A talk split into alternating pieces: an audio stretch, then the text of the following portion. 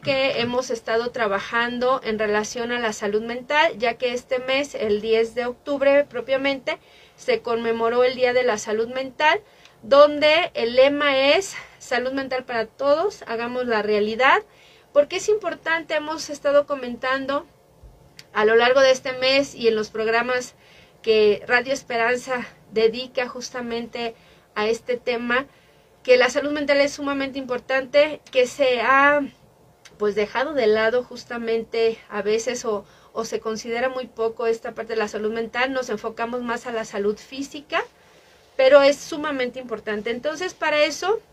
Manuel Barrón Villafaña, que es presidente del Colegio Estatal aquí en el estado de Guanajuato y miembro activo del Colegio de Psicólogos de Salamanca, además, pues docente, psicólogo, terapeuta familiar, tiene un, gran historial aquí y un gran currículum, pero si no, pues me voy a pasar haciendo la presentación y queremos de lleno, este, pues estar en este tema. ¿Qué es la salud mental, Manuel? Bueno, hablar de salud mental, como tú decías antes de contestar tu pregunta, hablar de salud mental es de repente remitirnos a, las patologías, a las carencias, a las situaciones complicadas de trastornos y hablar de salud mental me parece que deberíamos de hablar más bien desde el enfoque positivo, desde el enfoque de la salud, de los recursos, de todas las potencialidades que tienen las personas. Y respondiendo a tu pregunta acerca de lo que es salud, bueno, eh, desde la definición de la Organización Mundial de la Salud nos dice que la salud es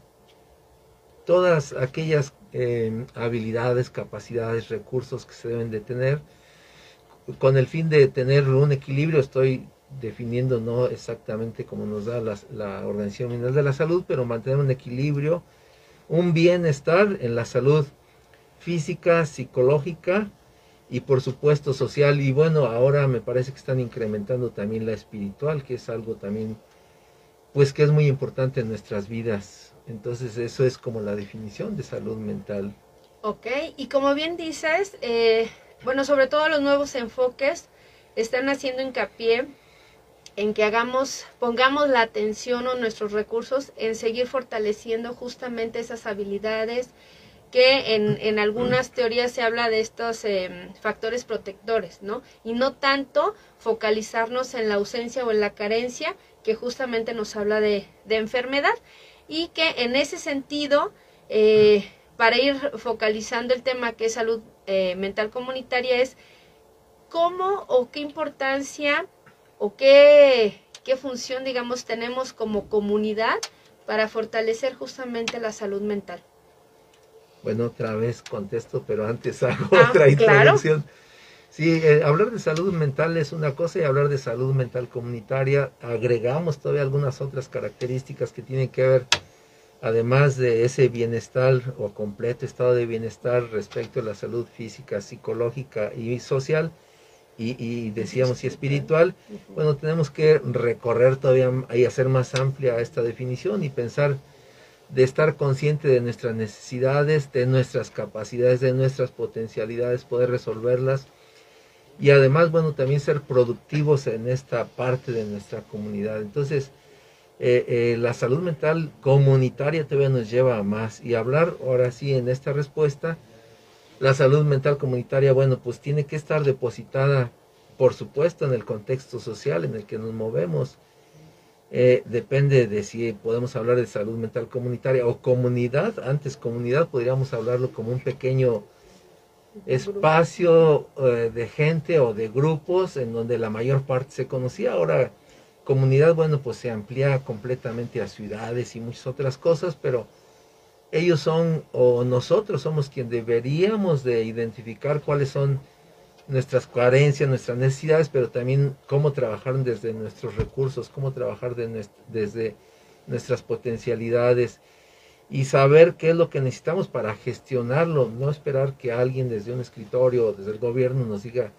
que estamos mal en tal cosa o que estamos bien en tal o que necesitamos tal cosa, sino que la misma comunidad debe hacerse responsable de la, de la identificación, del diagnóstico y de la generación de los recursos o, de la gestión de los recursos necesarios. Fíjate, Manuel, qué importante esto que, que comentas o que señalas justo, que es un trabajo,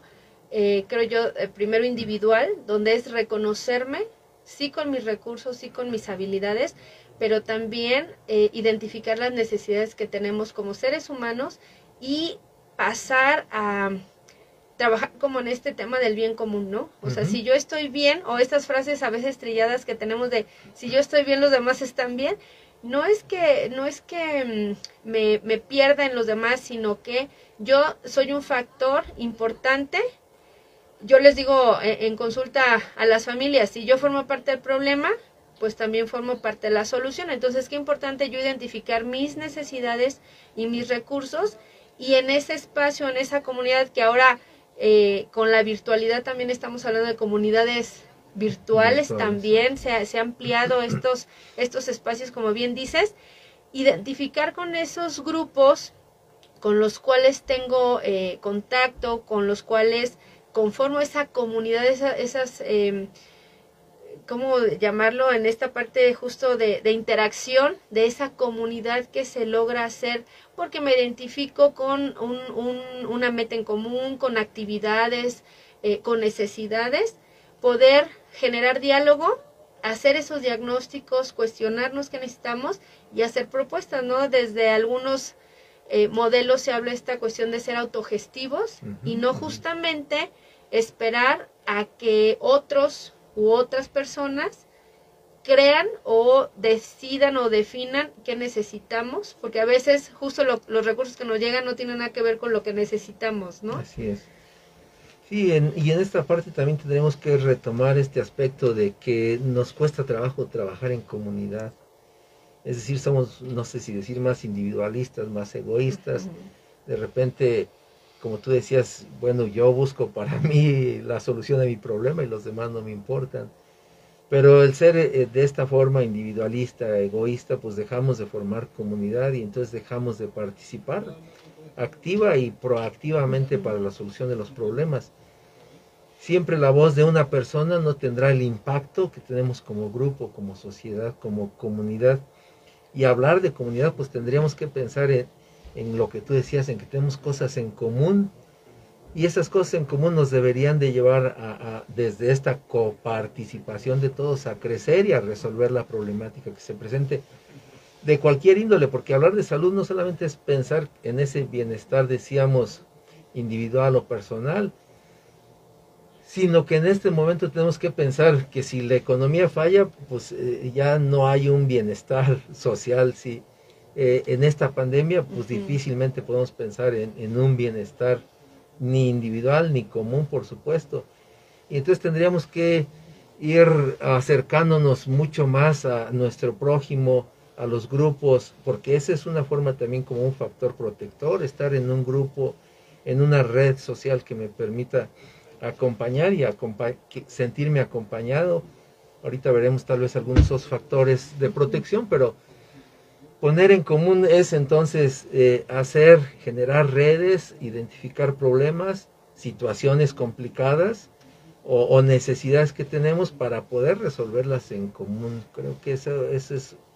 parte introductoria de lo que vamos a ir desarrollando. Así es, y entonces eh, fíjate que en otros programas también platicamos, porque la literatura científica así no lo marca, que las personas justo que tienen esas redes o esos grupos o esa red de apoyo que puede ir desde lo familiar, eh, lo, la, la comunidad más cercana, las amistades y las instituciones, es más fácil que salgan adelante. Entonces, como bien comentas, sí, no solamente de manera individual las, las ocupo, sino que generamos esa inercia donde cada uno de los miembros de esa comunidad hacemos como una red, como un lazo, pues no solamente se soluciona mi problema o mi necesidad, sino también la de los otros y otras que están eh, inmersos en ese en esa comunidad en esa comunidad o en ese espacio y que tiene que ver con esta también concepto de reciprocidad, ¿no? Porque también nos llegamos a tronar las redes cuando solamente me vuelvo individualista y entonces ocupo el recurso solamente para el bien personal, personal y me olvido que estoy en esa comunidad. Sí, así es. Fíjate que aquí me gustaría introducir una metáfora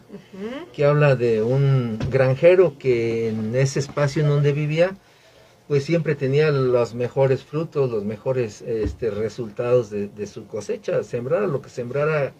tenía el producto de excelencia. Y de repente llegan a entrevistarlo y le preguntan que cómo es que lo hace, ¿no? Y que si lo compartiría. Y él dice, por supuesto, yo lo estoy compartiendo porque el hecho de que la gente que vive aquí y mismo a mi alrededor se vea beneficiado, al mismo tiempo yo también recibo el beneficio, porque si todas sus cosechas fueran malas, pues lo que yo recibiría a final de cuentas del medio ambiente es, parte de su semilla, es parte de, de, la, de la siembra que yo voy a tener este, también como resultado en mi propia cosecha. Sin embargo, si todos estamos bien, pues yo sigo pensando que mis resultados serán los mejores y creo que esto embona perfectamente aquí, ¿no? De tenemos que pensar en forma egoísta en algunos aspectos, por supuesto, no podemos dejar la individualidad, el crecimiento, la autoestima, etcétera, etcétera, pero también tenemos que pensar que lo que damos, pues va a ser lo que recibimos. Si, si yo tengo amor, voy a dar amor seguramente, no voy a dar enojo, ira, venganza, etcétera. Entonces cada quien tendríamos que pensar en lo individual para poder dar a los demás eso que tenemos y tenemos que pensar en que lo que debamos de dar pues siempre sea lo positivo, lo mejor, lo bueno, tanto para mí como para los demás y pensando en que también lo voy a recibir sin necesidad de tener que esperarlo como una reciprocidad obligada, ¿no? Que ese es otro, ¿ah? que no porque demos forzosamente, a veces esperamos que a la persona o a la red que ofrecimos forzosamente no lo tienen que regresar, sino que tiene que ver, digo, alguna vez no sé si algunos de nuestros radioescuchas o de las personas que nos siguen en Facebook vieron alguna esta película de cadena de favores donde justamente es, es ese ejemplo no de la reciprocidad donde yo ofrezco la ayuda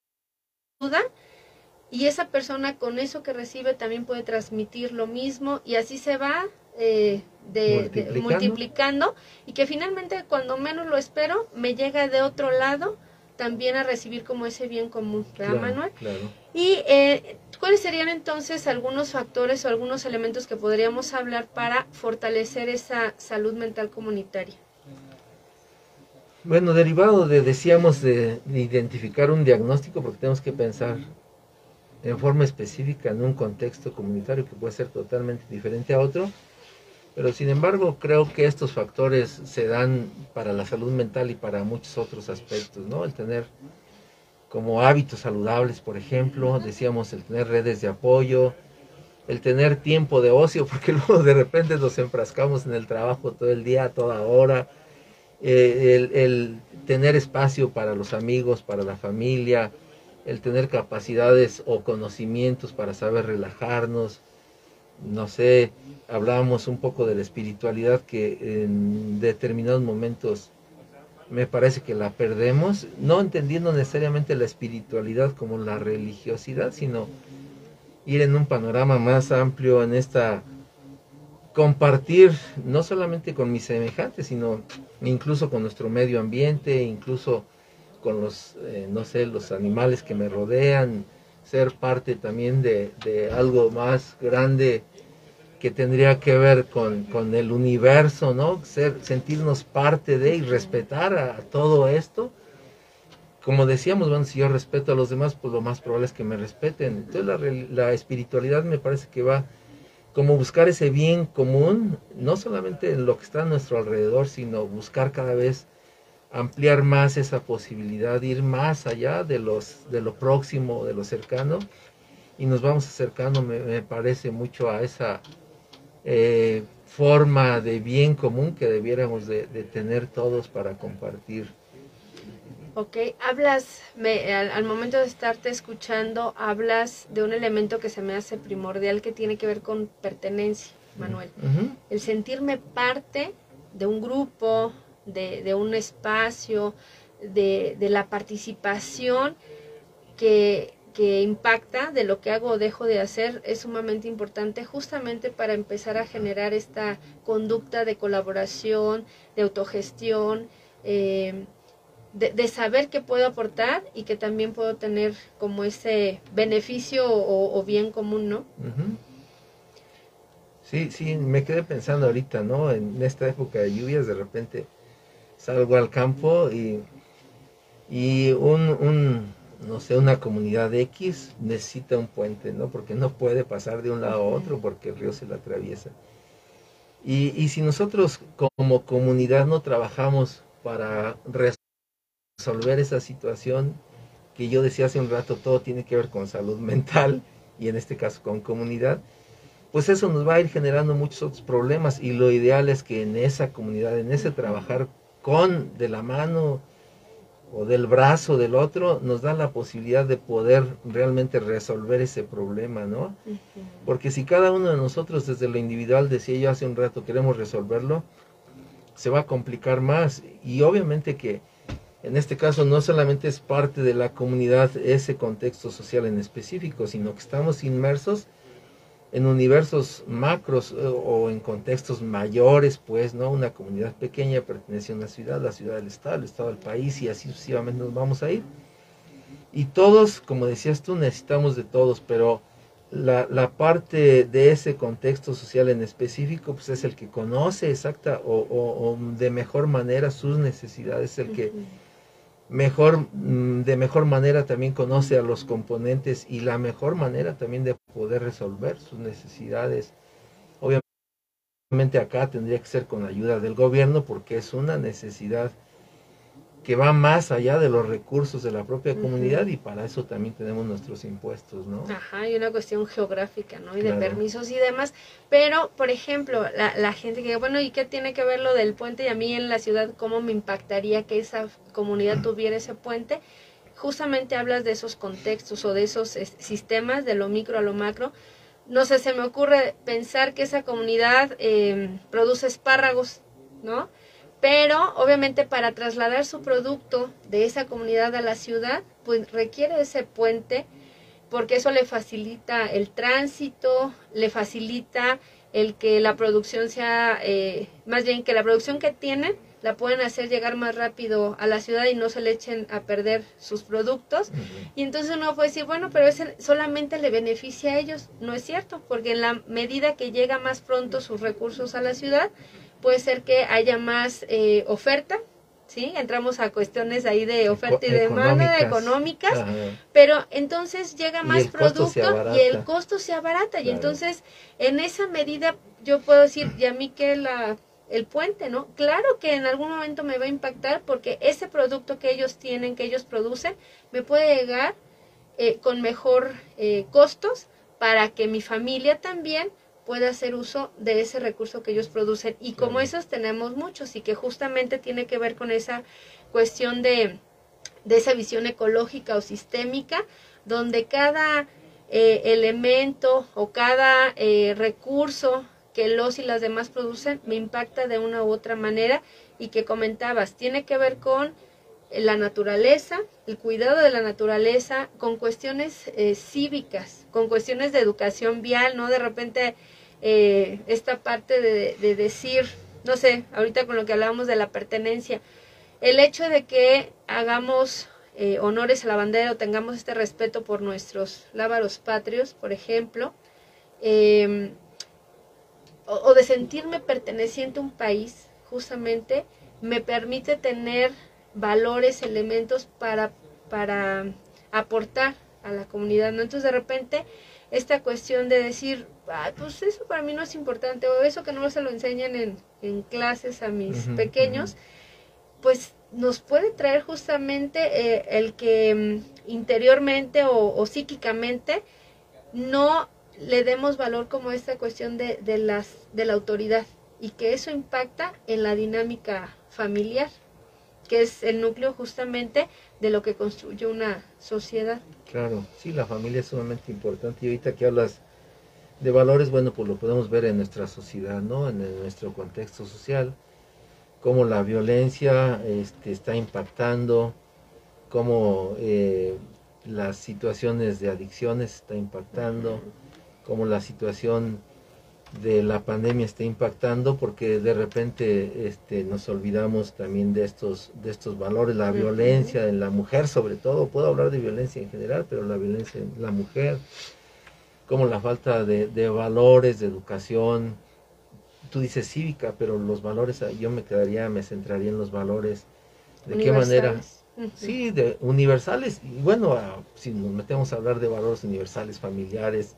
etcétera, etcétera, son, son algo que por supuesto que benefician a la comunidad en general y que por supuesto nos llevan a tener una mejor salud mental, porque si yo te respeto a ti y tú me respetas a mí, pues se acaba la violencia, ¿no? Como un ejemplo muy simple y muy sencillo. Si educamos en valores, lo más probable es que nuestra comunidad comulgue con esos valores, los introyecte y los viva, que es la parte más importante. Si nos olvidamos de los valores, pues llegamos a tener sociedades totalmente con, problemas en donde no hay, yo hablaba de respeto, pero así como no hay respeto, pues puede haber, tú decías, no civilidad, me paso el alto a la hora que quiera y no sé qué pueda suceder ahí. Y, bueno, retomando un poco, todo esto de qué manera eh, se contextualiza o se relaciona con la salud mental y con la salud mental comunitaria, pues por supuesto que en todos sentidos, ¿no? Porque a fin de cuentas, si hablamos de lo físico, de lo psicológico, de lo social y de lo espiritual, pues estamos englobando de manera muy general tal vez algunos puntos, si podemos decir que a lo mejor al azar, pero que sin embargo de una u otra manera en determinado momento nos va a afectar y nos va a impactar. No sé hasta qué punto esa parte nos quede clara y tal vez como para pasar como a estos factores de protección que decíamos, cuáles son, cómo los podemos desarrollar, cómo los podemos ir eh, convirtiendo en una parte del día a día de nuestra vida, ¿no? Cómo podemos hacerlo parte también de nuestra sociedad, cómo poder evitar adicciones, violencia, este, autolesiones. Estoy hablando de cosas tal vez complejas simplificándolos y haciéndolas tal vez parecer muy fácil, pero creo que si damos y empezamos a dar pasos, podemos obtener grandes resultados, como en una bola de nieve, ¿no? Si queremos obtener resultados eh, instantáneos y muy grandes, pues va a ser muy complicado. Así es, esto es de ir paso a pasito. Y entonces nos vamos a quedar con esta reflexión en en el radio y vamos a seguir aquí en, en Facebook en vivo y regresamos en un momento. ¿No se deja? No se deja. Ya se dejó. Y entonces, Manuel, como comentas, eh, es como ir haciendo este recuento de tener conciencia de la de, la participación que tenemos en lograr justamente lo que habla este año el lema de hagamos la realidad, la salud mental, pero es un trabajo de todos y de todas, ¿verdad? Eh, antes de pasar a esto de los, de los factores justamente protectores y de los beneficios que nos pueda traer, ¿alguna síntesis que quieras hacer de esto que hemos estado reflexionando en tema, en relación al tema de salud mental comunitaria? Pues yo creo que lo, así queriéndolo resumir, bueno, pues es que nos preocupemos, como tú decías, por la salud en general y saber o llevarnos a saber que sin salud mental no hay salud. Es decir, no podemos separar la salud física de la salud mental. El pensar en salud tenemos que pensar que, que somos entes sistémicos, es decir, entes completos y complejos también y que si se ve afectada la salud mental, se va a ver afectada la salud física y viceversa. Si se afecta la salud física, se va a ver afectada la salud mental. Entonces cuidemos de nuestra salud, en lo general cuidemos de nuestra salud. A, nosotros como, como psicólogos nos interesa, cuidemos de la salud mental en particular, pero sin olvidar, bueno, que, que eh, el hecho de poder tener salud mental también nos va a llevar a tener salud física y viceversa, ¿no? Y que esa salud mental no solamente debe preocuparnos la individual, la personal, sino la comunitaria en el sentido que hablábamos un momento de que si la comunidad o si los componentes de la comunidad es sana, la comunidad en general va a ser sana. si hay elementos eh, eh, individuales o particulares de patologías, de trastornos o de problemas en algunas partes de la sociedad, pues la sociedad en lo general también no, no se va a estar eh, teniendo esa salud mental que requiere como comunidad. Creo que, no sé si de manera muy sintetizada, muy general, también lo pudiera cerrar de esa manera. Ok, entonces estamos hablando justamente, amigos y amigas del radio, que esta parte de todos los elementos que conforman la salud mental comunitaria pues están interrelacionados, ¿no? Y que todos somos copartícipes para poder lograrla. Y entonces vamos a, retomar justamente esto de cuáles serían, eh, de entrada, primero platicar como de esos factores protectores que nos pueden llevar a esa salud mental y por tanto a incrementar los niveles de salud comunitaria y después eh, invitaría a Manuel a platicar justamente de qué beneficios podríamos obtener de, de, fomentar esta salud. Sí, hablábamos hace un momento de cuáles serían algunos de los factores protectores. Eh, no sé si repetirlos de alguna manera así rápidamente. Hablaba yo de hábitos, hábitos que pueden ser alimenticios, que pueden ser de sueño, tenemos que hablar, por supuesto, de hábitos de activación física o de ejercicio físico, pero también podemos hablar de hábitos de lectura, de hábitos de ocupar nuestro tiempo libre tal vez en, algunas cuestiones académicas o artísticas también, pero también tener espacios en los que, puedo decirlo de manera general, en que no hagamos nada. Pensar en los espacios de ocio, ocio no necesariamente quiere decir que estemos sin hacer nada, porque podemos dedicarlo también a nuestra salud, a nuestra salud mental, meditando, decía yo, relajándonos, sabiendo respirar adecuadamente, que es algo que nos cuesta trabajo, a pesar de que decimos, pues no es ningún chiste respirar, ¿no? Pero tiene su chiste, por supuesto. Y también tendríamos que pensar en situaciones que nos pudieran, si hablar desde lo espiritual, bueno, pues dedicarnos también espacios a, a conocernos a nosotros mismos también, porque es algo que no me parece contemplamos y que a veces ni siquiera nos hemos ocupado de preguntarnos, bueno, ¿y quién soy yo? Y bueno, puedo decir, pues yo soy yo y ya, ¿no? o decir mi nombre, pero ¿qué recursos tengo? ¿Qué capacidades? ¿Cuáles son mis emociones, mis sentimientos? Identificar ahorita en estos momentos de pandemia las emociones y los sentimientos sumamente importante y saber gestionarlos también, cómo manejar nuestras emociones, nuestros sentimientos.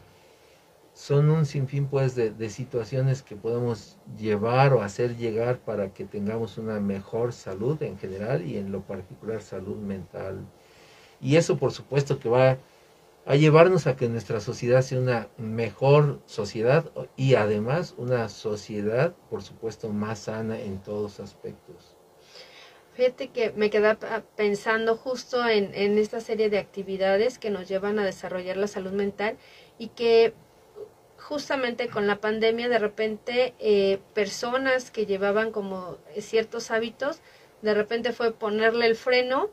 y dejar de, hacer esas actividades. algunas tuvieron como esta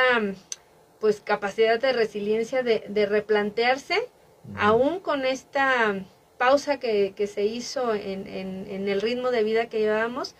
eh, replantearse formas para continuar justamente generando salud mental. En otras nos ha sido muy complicado y eso ha generado justo que se eleven eh, pues trastornos en relación al sueño, a la misma alimentación, a trastornos de ansiedad, de depresión. ¿Qué sugerencias, Manuel, nos podrías dar en relación justamente a seguir fortaleciendo estos factores protectores a pesar de que hay en este momento, que creo que ya eh, vamos como saliendo de, la, de, esta cuestión de la pandemia,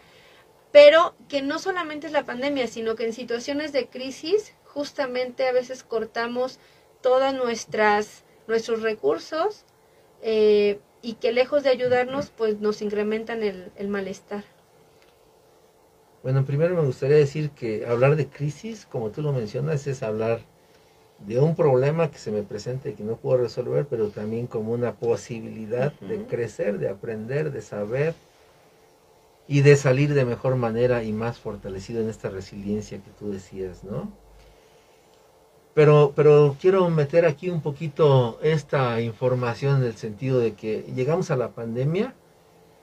y nos, no sé decir si nos saturaron o nos saturamos de información de la pandemia y todos pues desde un punto de vista diferente porque nadie conocía nada de la pandemia.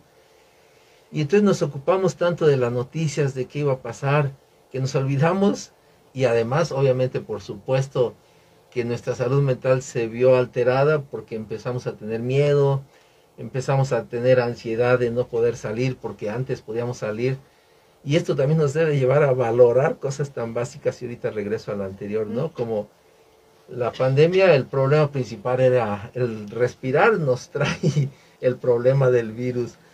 y entonces ya no podíamos salir, ¿no? Y, nunca hemos, yo al menos eh, en aquel momento me ponía a reflexionar qué valioso es el, saber que puedo respirar, aunque nunca me haya puesto a pensar en eso, ¿no? En la libertad que teníamos, que ahorita está ciertamente aún restringido de alguna manera, a ir a cualquier lugar en el momento en que yo decidía y sin que hubiera ningún impedimento, ¿no? Y ahora, bueno, la restricción, eso nos va generando trastornos y problemas, pero nos lleva también a valorar estas situaciones. Y, tendríamos que también pensar, decía yo, bueno, si nos saturan de información y que nos hace tener miedo, nos hace tener ansiedad,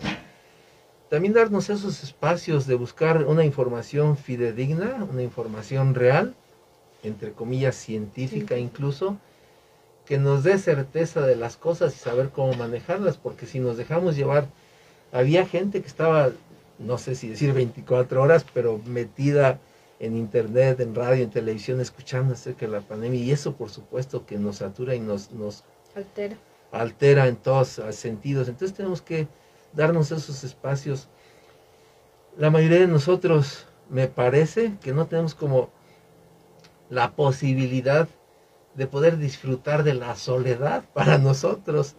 dedicarnos, decía yo hace un rato, para nosotros mismos ese tiempo, ese espacio, ah, de eso hablaba en el ocio, ¿no?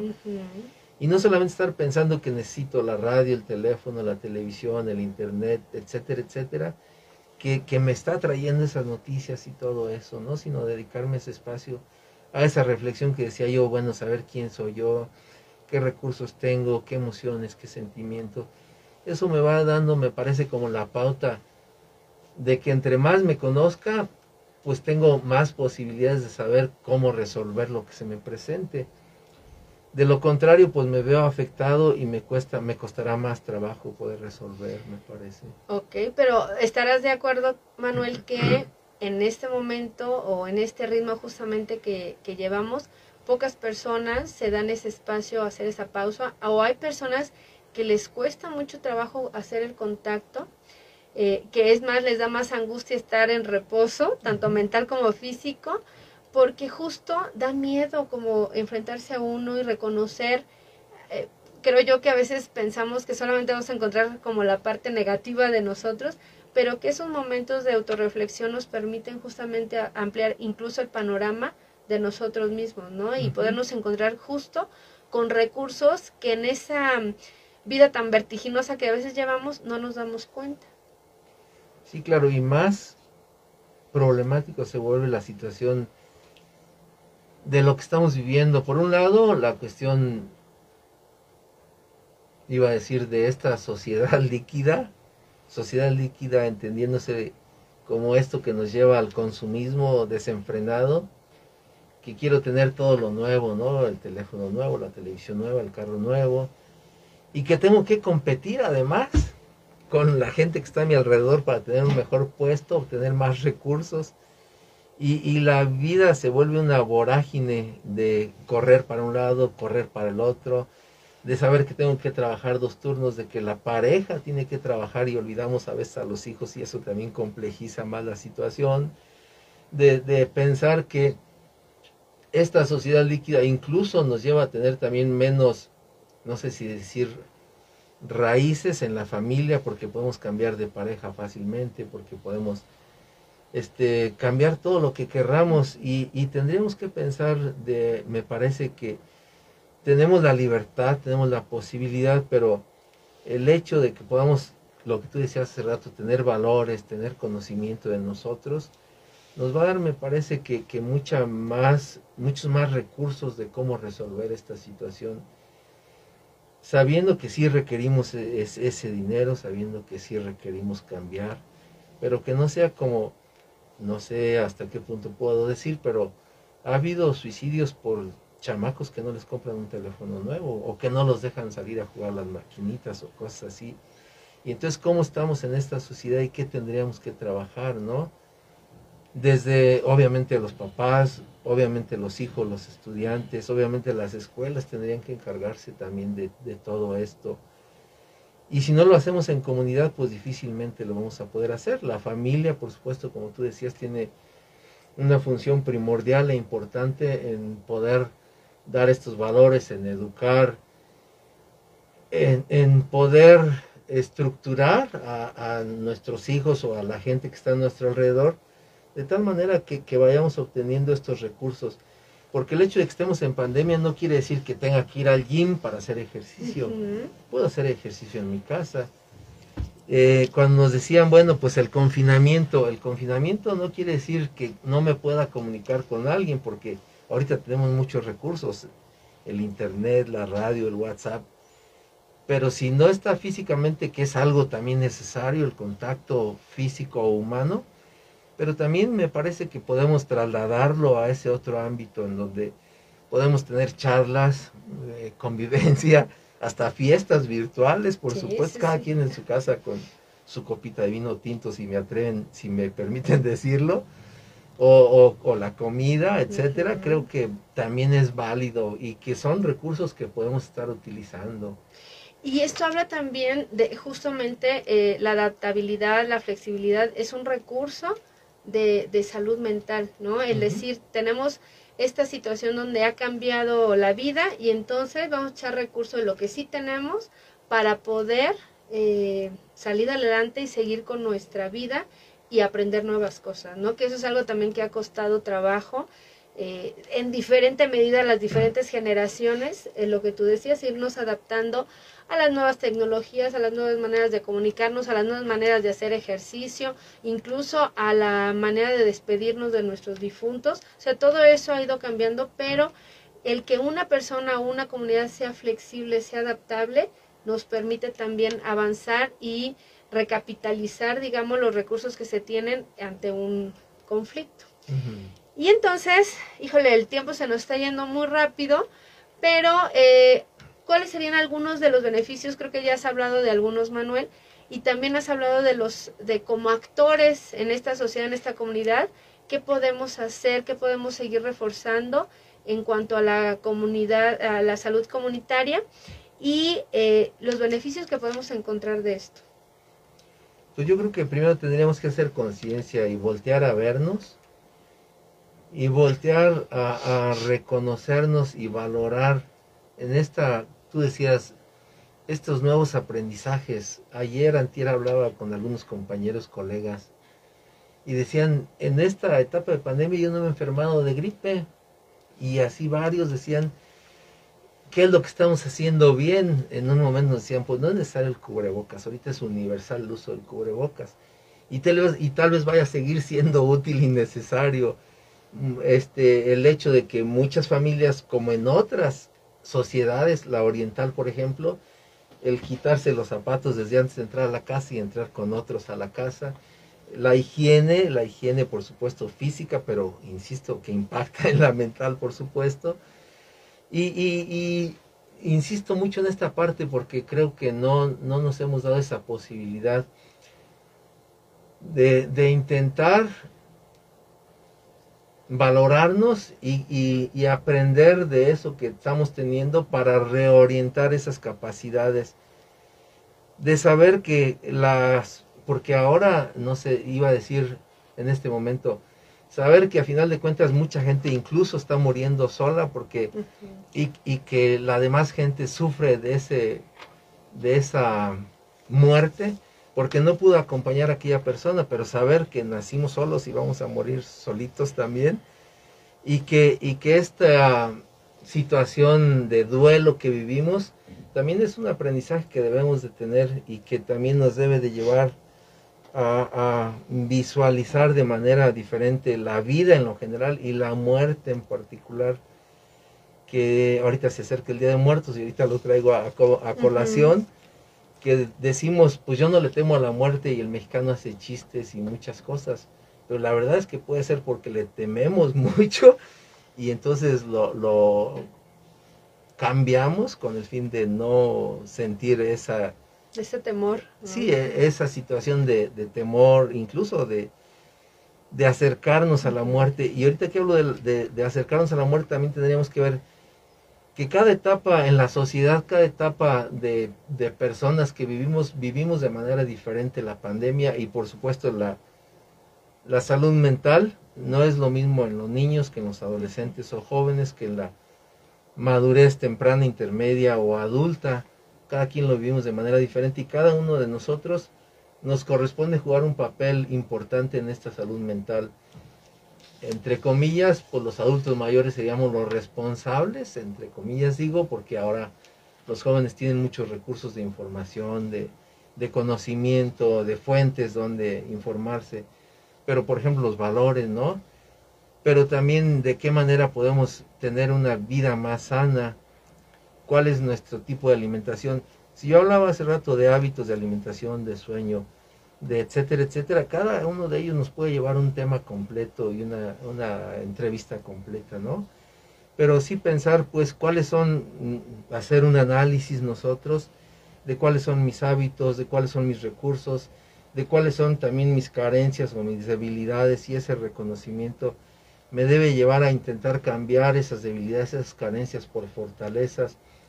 poner énfasis en lo que, no tanto en lo que no tengo, sino en lo que sí tengo, e intentar darle ese valor a lo que tengo, porque de repente queremos tener más, pensamos a futuro y nos olvidamos de este presente, de lo que tenemos, y eso también nos genera ansiedad y otros problemas. Así es, entonces justamente la invitación esta tarde, eh, queridos radioescuchas, es hacer este alto, este espacio y que sea un hábito justamente dentro de estos hábitos saludables que nos hablaba Manuel, hacer estos espacios pues de vez en cuando o con cierta frecuencia para hacer ese autoanálisis y una vez que los reconocemos, poder también echar mano o apoyarnos de esa red de apoyo, de esa comunidad a la cual pertenecemos. Entonces, pues agradecemos a Manuel Barrón Villafaña el hecho de que haya estado esta tarde con nosotros en este espacio de Saber para Aprender, Aprender para Triunfar. Y también el Centro de Integración Juvenil de aquí de Salamanca, del cual también Manuel es voluntario ahí con nosotros y agradecemos esa valiosa participación. Es que eh, pues sigan también nuestras redes de Centro de Integración Juvenil. Está un concurso justamente para chicos y chicas de los 12 a los 29 años sobre TikTok, los que sepan TikTokear, eh, pueden meterse a la página de Centros de Integración Juvenil y buscar las bases para participar. Es un video de menos de un minutito, justamente donde nos platiquen o nos hagan saber cómo fortalecer estos hábitos saludables, cómo fortalecer la salud mental y la salud mental comunitaria y que nos ayude justo a ser transmisores de esta información con otros jóvenes, pues que impacte justo para bajar todas estas eh, problemáticas que tenemos de consumo de sustancias, de conductas suicidas, de autolesiones, de trastornos del estado de ánimo. Y también los y las invitamos a que se inscriban al Congreso Internacional. Tenemos un Congreso Internacional 26 y 27 de octubre sobre adicciones justamente que esta ocasión pues aprovechen porque va a ser de manera virtual y se pueden inscribir ahí con nosotros si quieren también mayores informes en el Centro de Integración Juvenil de aquí de Salamanca al 464-648-5300 o nos encontramos en el Boulevard Rinconada San Pedro 502 en la Infonavit 2. Ahí también los esperamos para poder atenderlos en las situaciones de consumo de sustancias, de problemas con el juego patológico o incluso alguna otra situación donde podemos orientarles en relación a la salud mental. Y Manuel, pues muchísimas gracias por estar aquí y agradecemos a todos su atención. Nos estaremos viendo y escuchando en 15 días. Gracias.